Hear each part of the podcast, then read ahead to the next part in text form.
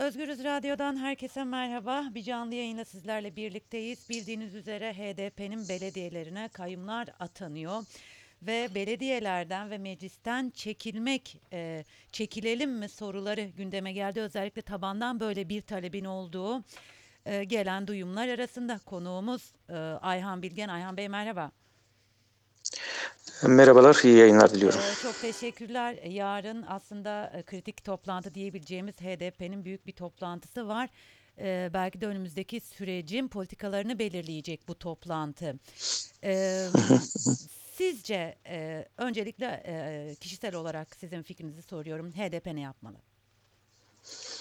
Yani e, siyasette, krizlerde, e, kaoslarda e, başvurulacak e, makam, e, platform halktır. E, yani bu sonuçta halk adına, halk için yaptığınız bir siyasal mücadele ise e, toplumun e, ne dediği, gerçekten nerede durduğu konusunda siz tabii tartışmayı yönetmek, krizi yönetmekle sorumlusunuz siyasetçi olarak. Hepimiz sorumluyuz.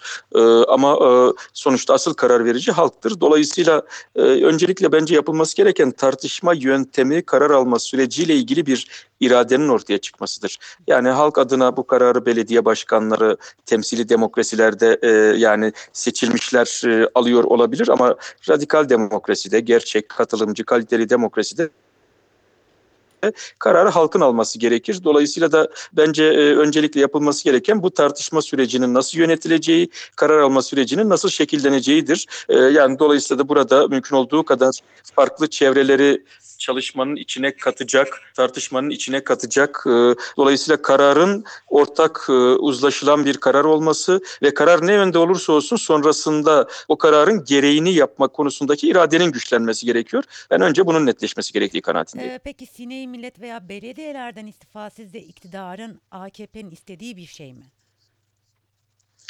Yani tabii bir e, hani taktik tartışma gibi bunu e, yürütmek mümkün. E, ben sonuç itibariyle görevden aldıkları yerler gibi belki kendiliğinden bırakılmaktan da son derece memnun olabilirler diye düşünüyorum.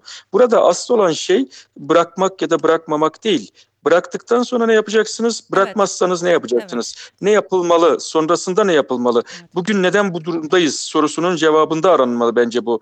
Eğer yeterince siyaseti toplumsallaştıramamışsak, yani belediyeler sadece bir temsili demokrasi organıysa, milletvekilliği sadece bir parlamenter sistem içinde e, bir mekanizmanın e, kullanımından ibaretse e, gayet tabii sonrasında bıraksanız da istediğiniz sonucu elde edemezsiniz. Bırakmasanız da işte bu tartışma, bu e, yani yıpranma e, devam eder. Onun için ben hani sorunun e, sonucunu değil sebeplerini e, konuşmak gerektiği kanaatindeyim.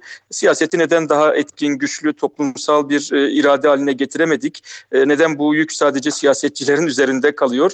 Neden toplum daha kendisiyle ilgili, kendi seçtikleriyle ilgili, kendi iradesiyle ilgili alınan kararlar konusunda pasif ya da edilgen pozisyona itiliyor.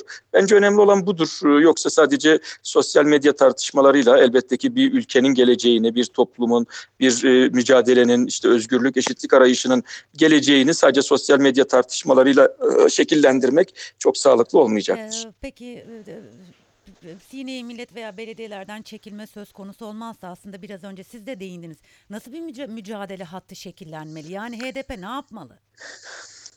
Şimdi burada e, hani hem e, belki HDP'nin e, kendi e, tarihi hikayesi e, yeniden masaya yatırılmalı. Kurulduğu dönemin koşulları yok. Kurulduğu dönemin e, rahat ortamı yok. E, Dolayısıyla da 2015 sonrasında ortaya çıkan durumu yeniden okumak ve bu yeni duruma göre yeniden karar alma süreçlerini, e, örgütlenme biçimini, e, işte e, yani finansmanından harcamalarının e, finansman edilişinden üye e, sayısına kadar her şeyini yeniden gözden geçirmeli ve bir yeniden yapılanma sürecine girmeli. Bu yeniden yapılanmanın elbette belediyelerle ilgili boyutları da var. E, belediyelerin daha şeffaf olması, belediyelerin daha e, katılımcı karar alabilmesi, buna uygun sivil toplumla, kent konseyleriyle, toplumsal hareketlerle birlikte çalışabilmesi için atılması gereken adımlar var. E, bence e, ya bunları yapmadan e, çekilseniz de kalsanız da e, çok şey fark etmiyor. Ama e, yani bunları yaptıktan sonra da yine aynı şekilde şeyi kurayım e, biraz ironik biçimde. Bunları yaptıktan sonra eğer e, bunları yaptıktan sonra e, atırsanız adımı e, çekilseniz de sonuç alırsınız, kalırsa da sonuç alırsınız. Peki siz aynı e, e, milletvekiliydiniz. Şu anda Kars Belediyesi eş başkanısınız ve halkla iç içesiniz. E, seçmeniniz yani taban bu çekilme konusunda e, nasıl bir e, tutum sergiliyor? Ee, En azından e, Kars e, özelinde. Yani ben dün Ardahan'daydım. Orada parti yöneticilerimizle buluştuk. Kars'ta da hem sokakta hem partili çevrelerde bir araya geldiğimizde e, ya bu bölge için genel eğilimin e, zaten hani zor kazanılmış, sınırda kazanılmış, ilk defa kazanılmış bir şehirde e, yani kolayca bırakma e, tavrı sergilenmemesi gerektiğini, sonrasında kitlesel e, güçlü, etkin bir irade gelişmeyecekse bırakmanın kendisinin sonuç doğurmayacağı algısı var. Hatta şöyle bir e, daha farklı bir radikal resleşme tavrı var. Alıyorlarsa da onlar alsınlar. Onlar alana kadar biz önemli olan halka, topluma farkımızı hissettirelim. İnsanlar görsünler rüşvetin bittiğini, hizmetin yürütüldüğünü görsünler. Buna rağmen alıyorlarsa da bu kararı halk versin. Eğilimi daha güçlü. Peki son olarak kayyum sisteminin bir yerel yönetim modeli olacağı söyleniyor. E, bu ortamda demokrasi nasıl etkilenir? Yani gayet tabii e, burada e, kayyumlarla ilgili baskının birinci dereceden muhatabı HDP ve işte onun seçmen kitlesi ama e, yani sorunun çözümü buradan ibaret değil. HDP'nin genişlemesi, HDP'nin kayyum politikası karşısında daha güçlü ittifaklar kurabilmesi, demokrasi bloğunun sahici bir güçlü özne olarak bütün toplumsal hareketlerle birlikte burada bu süreçte tavırını koyması, bütün bunlarla ancak birlikte mesafe alınabilir. Yoksa hani kayyumlar e, kayyumları atayan irade bir tarafta işte onun mağduru belediyeler e, ya da işte e, yargılanan milletvekilleri bir tarafta siyaseti böyle okursak denklemi doğru kuramayız. Toplum nerede? E, toplumda demokrasi, barış isteyen çevreler neredeler ve neden oradalar? E, neden yeterince e, yani demokrasi mücadelesinin içinde değiller? Bunda HDP'nin payı var mı? Belediyelerin, vekillerimizin, parlamento pratiğimizin payı var mı? Bence bununla yüzleşmek, bunu sorgulamak daha e, doğru bir cevaba ulaştıracaktır bize. E, son olarak dedim ama bir sorum daha var sonra bu son olacak Ayhan Bey. E, şimdi dönüp baktığımızda aslında kayyım sadece HDP ve Kürt seçmenin sorunuymuş gibi görünüyor. Çünkü e, Kürt seçmenin Kürt illerine kayyım atandı fakat bu aslında genel olarak bütün Türkiye'nin sorunu. Şu anda mevcut durumda istenilen her yere e, bir sabah kalktığımızda Türkiye'nin 81 iline de Evet. ya en azından iktidarın elinde olmayan belediyelerde kayyım atanabilir. Peki neden Hı hı. bu Türkiye'nin genel bir sorunu değilmiş de sadece HDP ve Kürt seçmeninin sorunuymuş gibi bir e, algı var ya da bir kamuoyu var? Neden bir Yani başka bu- kimse bu- bunu tartışmıyor? Yani bunun iki sebebi var bence. Birisi evet bu bir iktidarın başarısı, algı operasyonları, e, hegemonya, söylem hegemonyası, elindeki medya gücü, e, saldığı korku, yürüttüğü işte politika, Suriye politikası başta olmak üzere güvenlikçi politikalar toplumda tedirginlik oluşturuyor ve e, aslında gönlü demokrasiden yana, gönlü işte barıştan yana olanların da yeterince ses verememesine, irade ortaya koyamamasına neden oluyor. Ama ikinci sebebi de bence sadece iktidarın gücü değil, muhalefetin zayıflığıdır. Muhalefetin çaresizliğidir. Bu konuda kararlı, tutarlı bir alternatif tutum üretememesidir. E, Yani bence buna yüzleşmek, buna odaklanmak e, gerekiyor.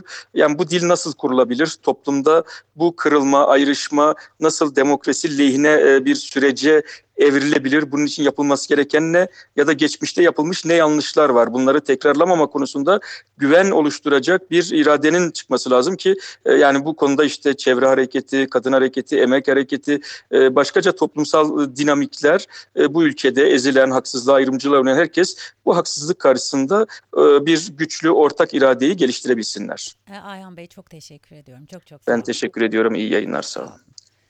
Özgüz Radyo dinleyicileri Kars Belediyesi Eş Başkanı Ayhan Bilgen'le yayındaydık. Bildiğiniz üzere HDP yarın e, toplanıyor ve belki de önümüzdeki yıllarda e, e, uygulayacağı e, siyasetin, politikanın e, şeklini verecek. Çünkü kayyum atamalarından sonra özellikle tabandan bir meclisten ve belediyelerden çekilin çağrısının geldiği e, söyleniyor. Yapılan araştırmalar da bu sonucu gösteriyor. HDP yarın toplanacak ve çekilecek mi?